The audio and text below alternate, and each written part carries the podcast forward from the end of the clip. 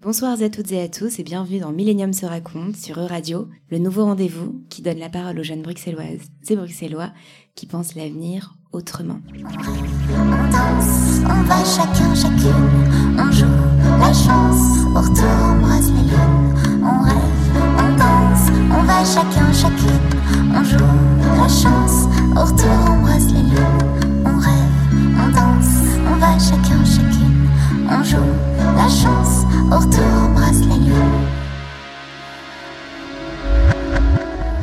On joue sa chance, au retour, embrasse la lune. Vous êtes sur E-Radio, dans Millennium se raconte, le rendez-vous des jeunes bruxelloises et bruxellois avec le futur.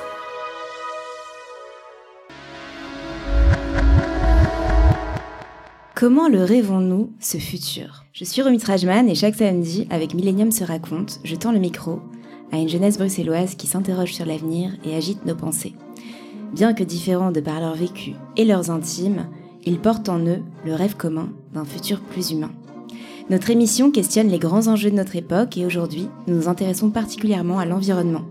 Comment redonner du sens au présent dans une crise écologique sans précédent?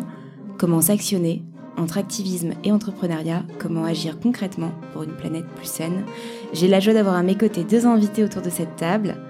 Louis Collinet, tu es fondateur de Tapio, start-up belge spécialisée dans la réduction des émissions de CO2 des entreprises. Tu as étudié à Solvay, tu as travaillé pour Deliveroo entre autres. Tu es aussi parti en Colombie à Bogota, monter une start-up de chocolat belge. Et là, tu t'es rendu compte que éthiquement, c'était pas possible de faire autant de voyages pour l'import-export. Puis tu as eu un enfant et claque une prise de conscience que la planète que tu souhaitais lui laisser n'était pas celle-ci. Tu as tout arrêté, tu es revenu à Bruxelles et tu as monté Tapio, une start-up engagée pour le climat.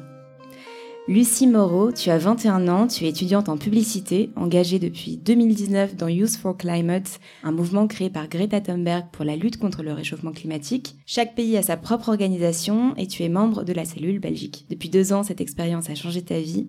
Ce groupe te permet d'apprendre, de comprendre, mais aussi d'agir au quotidien. Tu te sens désormais activiste et cela redonne un sens à ton présent. Merci à tous les deux, chacun, d'agir concrètement pour la préservation de notre planète et d'être ici ce soir. Alors Louis, tu es le fondateur de Tapio. Avant ça, tu as fait Solvay, tu as monté donc cette boîte de chocolat d'import-export à Bogota. Euh, Est-ce que tu peux nous parler de ton parcours et comment tu arrives à cette prise de conscience écologique? Comme tu l'as mentionné, euh, quand j'étais en Colombie, on importait et on distribuait du chocolat belge. Et quand on expliquait notre projet, il y avait beaucoup d'intérêt. En général, les gens pensaient qu'on était venu avec notre savoir-faire et qu'on faisait du chocolat euh, belge avec les fèves de cacao colombiennes, ce qui faisait beaucoup de sens. Et en fait, pas du tout. On faisait du chocolat belge avec des fèves de cacao africaines qui avaient été processées en Belgique et envoyées en Amérique du Sud. C'était pas un choix économique, c'était juste euh, le plus simple, le plus évident, et comme ça que le business se faisait à ce moment-là. Et à force de devoir expliquer qu'en fait on faisait pas comme tout le monde pensait, euh, ça a fait naître un peu cette envie de vouloir essayer d'intégrer euh, l'impact dans un potentiel prochain projet. Et l'élément déclencheur, comme tu l'as dit, ça a été mes enfants. En fait, c'est assez simple. J'ai toujours été assez pessimiste et pensé qu'on allait blâmer la génération de mes parents en les pointant du doigt. Et en ayant un enfant, j'ai un peu compris qu'en fait, euh, ça allait être notre génération qui allait être euh, montrée du doigt. Et donc, je me suis dit qu'en fait, j'étais pas prêt à prendre ce rôle-là. Et donc, euh, j'ai décidé de mettre l'impact au cœur de ce que je savais faire et donc d'essayer de transformer ces challenges climatiques en une opportunité. Et donc, ça, ça a été le cœur de la naissance de, donc, de Tapio. Il y a trois ans. Il y a trois ans, ouais. J'imagine qu'à Solvay, donc euh, célèbre école belge de commerce, il y a dix ans, quand tu as fait tes études, on t'a pas éveillé à cette cause climatique. Et comment toi, tu t'es instruit euh, justement à, à la cause? Quel conseil tu donnerais à quelqu'un qui veut s'instruire là-dessus? Alors, euh, à l'époque, il y avait... À l'époque, ça fait très vieux. hein. Euh, non, il y avait en effet pas ce sujet qui était sur la table. Aujourd'hui, ça a changé. Euh, nous, les recrues qui rejoignent l'équipe aujourd'hui, ils ont fait toute une série de masters en transition écologique, en sciences de l'impact, etc. Donc, il y a des super euh, études qui sont maintenant développées et qui sont extrêmement prisées. De mon côté, on s'est formé sur le tas. Donc, il existe plein de formations, gratuites ou non, soit très théoriques, soit plus dans l'accompagnement. Et toi, du coup, c'est comment? Enfin, tu t'es formé Nous, la, la base, on a une formation qui s'appelle euh, Greenhouse Gas Protocol. Je vous invite à essayer de le dire trois fois, c'est pas facile. les, gaz à effet de serre, en gros. Euh, qui est une formation qui permet en fait de, qui donne un framework pour mesurer l'impact écologique d'une entreprise. Euh, donc on fait pas ce qu'on veut. Donc chez Tapio, on mesure l'impact d'une entreprise selon des standards internationaux. Donc nous, tout le monde a cette formation chez Tapio, ou en tout cas ceux qui l'ont pas la suivent. Euh, ça c'est une très bonne base. Ça permet de comprendre euh, vraiment l'élément, l'élément fondamental. Et ensuite, en fonction des affinités de chacun, en fonction des demandes qu'on peut avoir par rapport à nos partenaires, on peut faire des formations plus particulières, soit dans le traitement des gaz à effet de serre dans la finance, dans l'immobilier, dans toute une série d'entreprises en fonction des différents secteurs. Je cite ces deux-là parce que c'est deux secteurs très euh, potentiellement très polluants qui peuvent avoir un impact euh, sur les réductions de, gaz à effet de serre. Donc euh, nous on s'est formé comme ça en ligne et puis on est surtout nourri des, des partenaires qui travaillent chez Tapio. Donc je suis pas le plus compétent dans l'entreprise. De toute façon on apprend tous les jours. On apprend tous les jours et on est on est la somme des voilà, des compétences de tout le monde. Lucie, tu es étudiante en publicité et toi, tu as intégré donc Youth for Climate il y a deux ans. Tu avais 19 ans. Pourquoi cet engagement dans cette association-là et comment tu t'es éveillée toi aussi à cette cause climatique? Alors moi, ça, il n'y a pas eu un jour, un moment euh, précis où je me suis dit euh, je veux être euh, activiste, engagée au quotidien. Ça s'est fait petit à petit. Et quand je repense à toute mon enfance, bon, je suis pas très vieille, mais je me rends compte que depuis toujours, j'ai cette petite flamme en moi qui, qui est tournée vers l'environnement et le bien-être. Tu me disais que tu étais beaucoup dans la nature, petite, oui, voilà, tu faisais les scouts. J'ai toujours préféré être dehors qu'à l'intérieur euh, devant un jeu vidéo. Et euh, je me suis rendu compte de ça aussi en étant euh, chef scout, que j'aimais bien inculquer un peu les valeurs de la nature à mes animés. Et c'est surtout en réto, donc en sixième secondaire, que les choses ont évolué plus rapidement. On J'avais une prof, une prof d'histoire qui, qui parlait beaucoup de ça, parce qu'en même temps, à l'extérieur, il y avait euh, Youth for Climate qui a été, euh, disons, créé, qui, qui était dans les rues tous les jeudis. Et euh, ça, ça nous inspirait, donc on en parlait énormément à l'école. Du coup, on a décidé qu'on allait nous aussi organiser une marche pour le climat. Et on a proposé à Youth for Climate de venir, et c'est devenu une des marches de la semaine. Et c'est là que j'ai rencontré ce mouvement, et c'était génial. Enfin, je me suis sentie vraiment moi-même euh, à crier dans la rue avec tous des jeunes que j'avais jamais vus mais je me sentais comme si je les avais je les connaissais depuis toujours et donc j'ai direct euh, accroché avec euh, avec ce mouvement et je me suis tout de suite engagée et donc voilà maintenant je je suis toujours là au quotidien avec eux depuis plus de deux ans. Est-ce que tu peux nous dire un peu quelles sont tes missions à toi et la mission principale de Youth for Climate, enfin ses champs d'action? Alors le but de Youth for Climate euh, de base, c'était la question climatique, cette crise, cette urgence soit au centre des débats au quotidien, aussi bien euh, dans les maisons euh, que chez nos politiciens. Ça, ça a plus ou moins réussi. Bon, le Covid a pris beaucoup de place entre-temps. Mm mais euh, on a réussi à inculquer et à donner cette prise de conscience, en tout cas au niveau national. Maintenant, la nouvelle mission, c'est de faire comprendre à nos leaders, nos politiciens, euh, nos entreprises que c'est une urgence. C'est pas juste, bon, on va en parler dans les discours et puis on verra plus tard. Que non, vraiment, il faut prendre des actions dès maintenant. Euh, c'est de plus en plus tard pour prendre des actions, donc il, il faut vraiment se dépêcher. Donc vraiment, notre mission, c'est de mettre cette urgence euh, au quotidien euh, partout et donc de faire le plus d'actions possible et de parler de certaines lois qui sont votées euh, discrètement au Parlement européen, au Conseil, à la Commission et de montrer qu'il se passe des choses, parfois des bonnes, parfois des mauvaises. Donc voilà, ça c'est une des missions principales de Youth for Climate, donc donner une prise de conscience, mais mmh. aussi continuer à mettre pression et moi, personnellement, j'ai pas vraiment un rôle spécifique. On n'a pas de rôle spécifique dans le mouvement. On, fait tous un peu euh, la même chose en fonction de notre temps libre et de notre énergie. Euh, mais moi, euh, étant donné que je fais des études de publicité et communication, je, je fais beaucoup les réseaux sociaux, mais je fais quand même un peu de tout comme tout le monde. Tu me disais que tu avais pris la parole aussi. tu animes des débats avec. oui, voilà, de temps en temps, on, les, les événements aiment bien inviter des jeunes pour faire des débats avec des politiciens, avec des experts. Ils aiment bien avoir la parole des jeunes qui sont, engagés, donc euh, de temps en temps, voilà, on, on va à des événements. Louis, en tant que consultant, ton travail est de faire une photographie des émissions de CO2 de chaque entreprise pour ensuite, selon chaque indicateur, les réduire une à une. C'est quoi les plus grosses sources de CO2 dans les entreprises. Comment tu ressens le rapport des entreprises à cet enjeu climatique? Alors, nous, on accompagne les entreprises dans la compréhension de leur bilan. Donc, euh, notre mission, c'est de leur permettre de faire des choix éclairés. C'est-à-dire, on va pas les empêcher de faire telle ou telle chose, on va simplement leur faire comprendre que telle ou telle chose aura tel ou tel impact. Donc, l'impact principal va dépendre très fort d'une entreprise à l'autre. Si on parle d'une entreprise dans le service, ça sera très probablement la mobilité et les transports, notamment en avion. Si on parle d'une entreprise dans la construction, euh, on comprendra assez vite que ce sera les, immobilisations, la construction de bâtiments et ce genre de choses qui auront un impact euh, très élevé.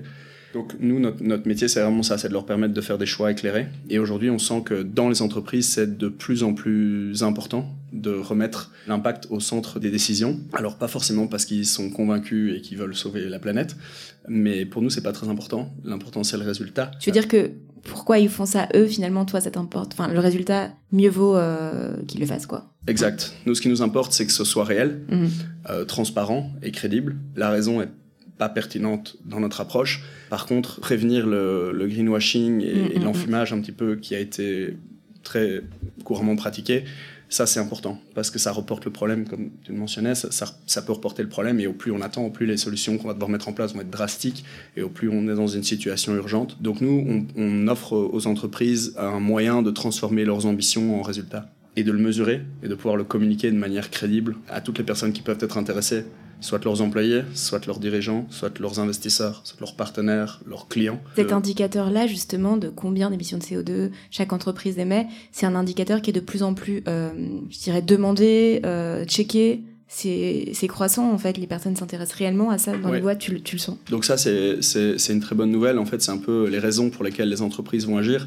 Euh, on pourrait croire que, par exemple, c'est la législation. Et en Belgique, c'est pas une des premières raisons, en tout cas dans les partenaires avec qui nous on travaille, c'est pas une des raisons principales. Une des raisons principales, ça va être d'essayer d'arriver à recruter des talents.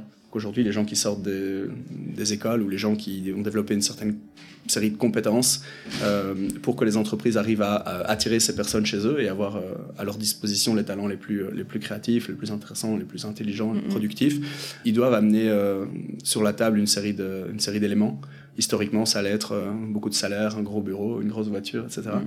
Aujourd'hui, c'est des choses qui sont euh, moins importantes. Mmh. Aujourd'hui, il faut une entreprise qui a du sens, qui a un impact, qui va permettre euh, de faire autre chose que juste amener un salaire.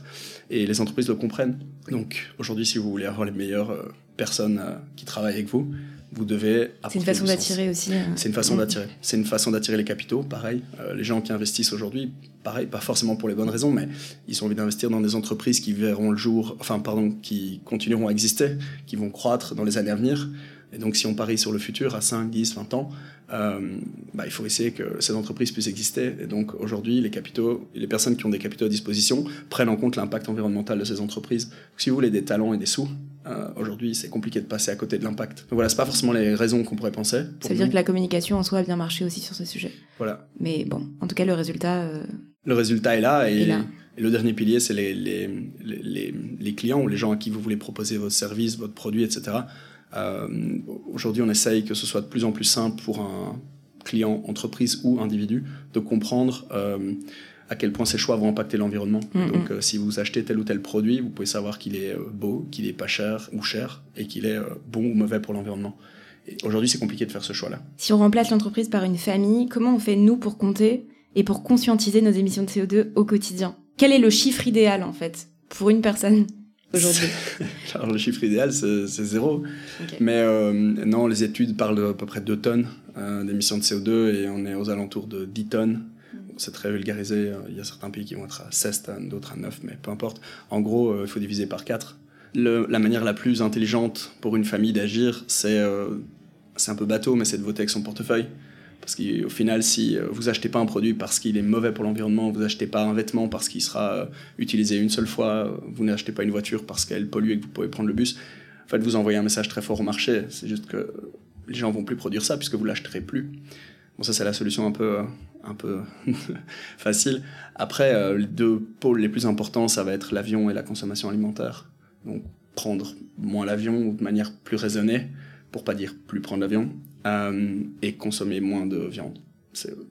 C'est très très très basique, mais ça c'est si vous faites ça, vous allez déjà diminuer probablement plus de moitié vos émissions de CO2. C'est plus facile à dire qu'à faire. Tu me parlais d'un site aussi qui, dans lequel tu pouvais rentrer. Euh, Il existe plein de calculateurs. Ici, je vous donne des chiffres un petit peu euh, généraux, mais si vous tapez en ligne euh, calculateur carbone, vous allez trouver plein de sites super bien faits qui vont vous proposer des solutions aussi très intéressantes et qui seront dans les grandes lignes. Ce que je viens de dire, c'est la théorie. Maintenant, c'est plus difficile à faire. Donc voilà, trouver des alternatives à votre consommation, c'est plus difficile à dire qu'à faire, mais il y a, y a plein de gens qui le font, donc euh, il y a moyen. Lucie, tu voulais... Tout à fait d'accord, et c'est vrai que on, on dit souvent que on, suit euh, les, politiques, mais les politiques nous suivent beaucoup plus qu'on le pense, ils nous regardent beaucoup plus qu'on le pense, et si la population commence à changer, à, voilà, évoluer sa manière de consommer, de, se transporter, ben les politiciens vont comprendre qu'eux aussi doivent changer pour qu'on continue à voter pour eux. Et donc, euh, on a beaucoup plus d'impact qu'on ne pense. Donc, il, faut utiliser, euh, comme tu disais, euh, notre portefeuille comme manière de voter. This is all wrong. I shouldn't be up here.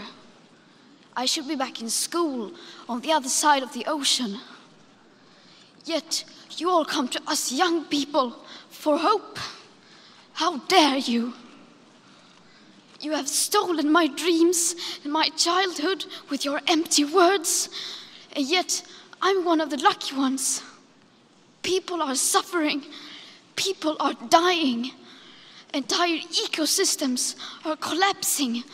We are in the beginning of a mass extinction, and all you can talk about is money and fairy tales of eternal economic growth. How dare you?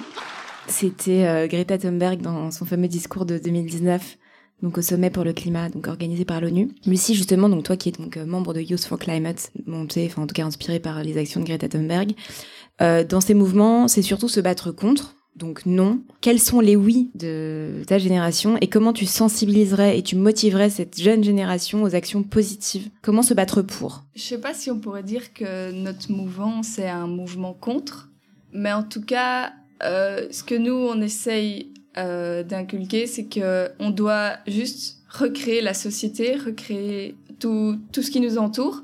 Donc ça peut être que positif parce qu'on a tout, euh, toutes les capacités de pouvoir juste recréer tout un monde, toute une société. donc c'est génial, c'est c'est super euh, enrichissant de, de se dire on doit juste tout recommencer et en bien on, on regarde l'histoire, qu'est-ce qui a bien fonctionné, qu'est-ce qui n'a pas marché et on s'inspire de ça et on trouve juste des nouvelles solutions. On, on regarde les personnes euh, qui qui, elles, de leur côté, dans leur garage, trouvent des petites solutions, d'autres personnes dans leur potager qui, des, agriculteurs, et on doit juste tous se mettre ensemble et recréer toutes ces sociétés. Donc, donc c'est ça, c'est génial. Moi, moi, je vois pas. Euh... Alors oui, on dit il faut arrêter ça, il faut changer ça. Ça peut paraître un peu négatif, et c'est pour ça que beaucoup de personnes ont peur parce que c'est un gros changement. On dit vraiment qu'il faut changer de société mais on propose à tout le monde de, de, se mettre ensemble et de créer cette nouvelle société. Donc ça peut être que, que positif, quoi. Moi, je trouve ça génial. Et justement, toi, tu me disais que être sur le terrain te rendait positive parce que tu es plus consciente. Donc, est-ce qu'autour de toi, tu as l'impression de plus sentir des... Il y a aussi cette espèce de fatalité chez les jeunes, etc. Toi, tu l'incarnes pas, ce qui est plutôt super génial parce que du coup, tu as cette euh, énergie, justement... Euh, très positive et de vie et de se dire que bah, tout est possible, on peut changer, les choses sont actionnables. C'est un peu, voilà, c'est une question, mais comment tu combattrais ce fatalisme? C'est vrai que c'est compliqué euh, quand on dit qu'il va y avoir plus de phénomènes climatiques extrêmes, qu'on voit déjà euh, que même la Belgique commence à être touchée, que des, des dizaines de pays euh, sont touchés depuis des années par tout ça. C'est vrai que ça peut faire peur, et, ça fait peur, et moi aussi j'ai peur, je l'avoue, il y a des jours où où vraiment je, réfléchis au futur et je me dis mais enfin qu'est-ce qui va se passer? Et quand on lit des rapports euh, tous les jours euh, de, de plus en plus alarmants ça fait super peur.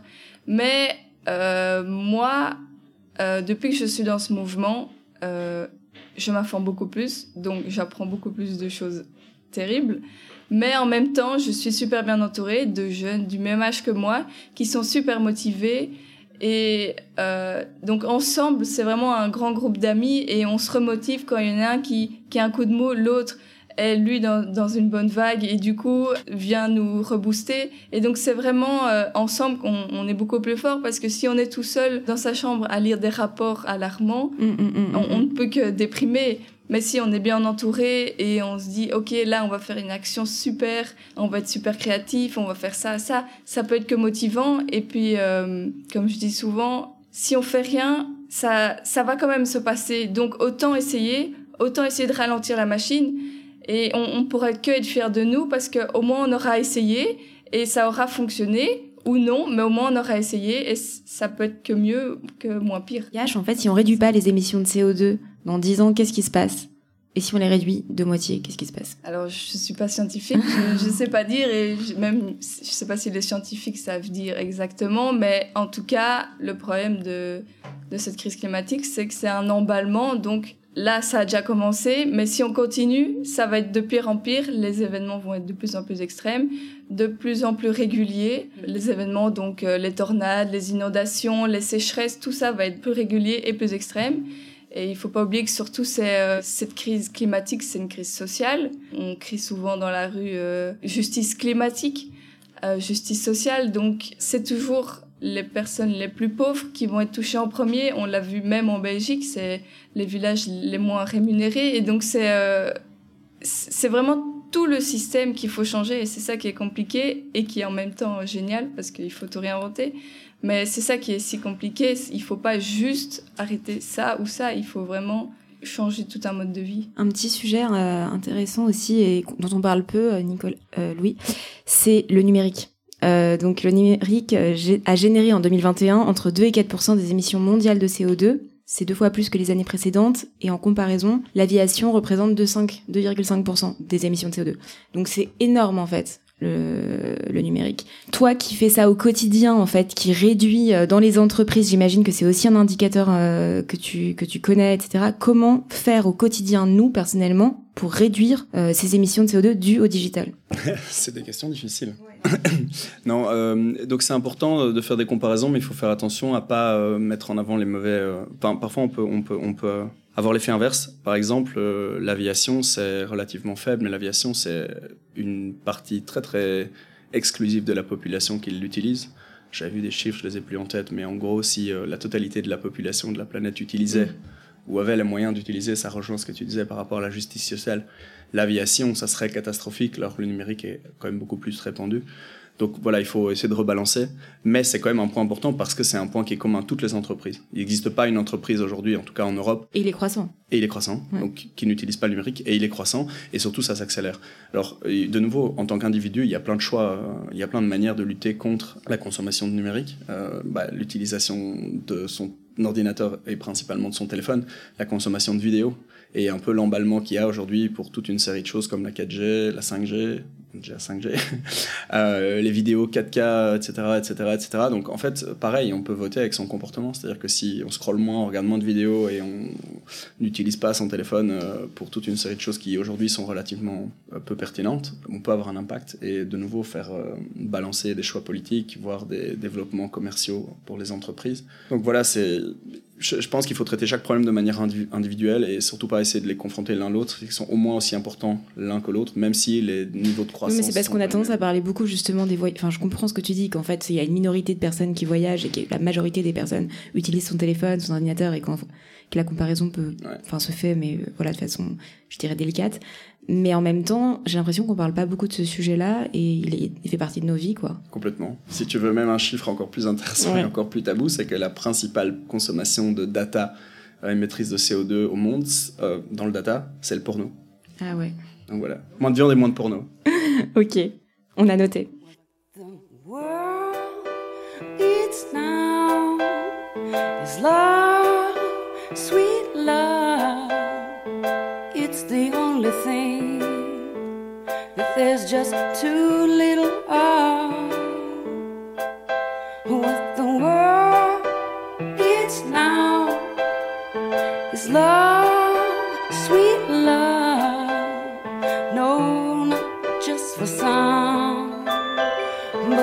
everyone, for everyone.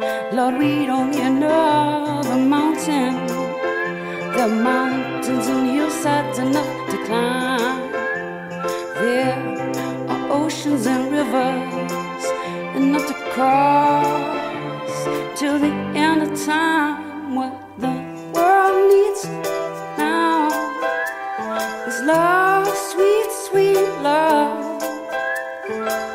It's the only thing that there's just too little of. What the world needs now is love, sweet, sweet love. No, not just for some, but for everyone, for everyone. Lord, we don't need another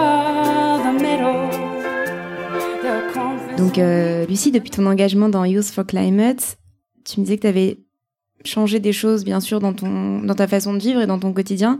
Qu'est-ce que tu ne ferais plus jamais comme avant? Euh, beaucoup de choses. J'étais végétarienne déjà avant euh, d'être activiste au quotidien. Mais en tout cas, maintenant, bah, dès que je fais quelque chose, il y a une petite lanterne qui s'allume. Est-ce que c'est bien? Est-ce que c'est pas bien? Est-ce que c'est éthique? Tout ça. Donc, bon, parfois c'est un peu, c'est un peu fatigant, mais euh, c'est que c'est vraiment ancré en moi. Mais rien que niveau transport, euh, j'essaye de ne plus plus prendre l'avion, euh, en tout cas quand c'est en Europe. Mm. Donc là, j'ai été à la COP 26, c'était en train. J'ai été à Milan, c'était en train. Euh, J'essaie vraiment euh, de limiter ça. Euh, Maintenant aussi, dès que je consomme, en fait, je me dis, premièrement, est-ce que j'en ai besoin? Et si j'en ai vraiment besoin, quelles sont les solutions qui s'offrent à moi pour que je puisse l'acquérir et que ça soit le plus juste possible, le plus équitable possible. Et euh, donc, est-ce que c'est en seconde main? Est-ce que si c'est pas en seconde main, est-ce que cette marque respecte les valeurs euh, que j'essaye de mettre en avant? Et donc, c'est vraiment tout le temps, dès que je fais quelque chose, je réfléchis, même euh, quand, quand, je, quand je vais acheter une pomme, je, je réfléchis autant que quand je vais acheter un t-shirt ou quand je vais acheter euh, un GSM. Enfin, je réfléchis euh, tout le temps. Donc, euh, oui, ça, ça m'impacte beaucoup, quoi. Et toi, tu te destines à travailler dans la publicité, et donc plus pour des marques qui, elles, ont des moyens de communiquer, de communiquer etc. Comment tu conjugues éthiquement publicité, écologie? Bon, en soi, c'est très, c'est très bien de pouvoir communiquer justement sur l'écologie, donc là, c'est c'est top. Mais Oui, voilà. oui, c'est clair qu'on me dit souvent, ah, bah, c'est un peu spécial pour une activiste de, de travailler dans la pub. publicitaire. Mais euh, j'ai toujours été attirée par la communication et par l'art. Donc, bon, si on mélange les deux, ça fait la publicité. Mais après, la publicité n'est pas nécessairement commerciale. Donc là, par exemple, pour mes cours, j'ai- je viens de faire euh, un stage de trois mois dans une agence. Et c'était euh, pour... C'était pas pour des marques, en fait. C'était pour des ONG, pour euh, des ASBL. Et c'était chaque fois pour mettre en avant des campagnes sensibilisées à l'environnement ou le social. J'aimerais en, en quelque sorte faire de la propagande, de la bonne propagande. Enfin, la publicité n'est pas nécessairement commerciale et si elle est commerciale, elle peut parfois être éthique et juste.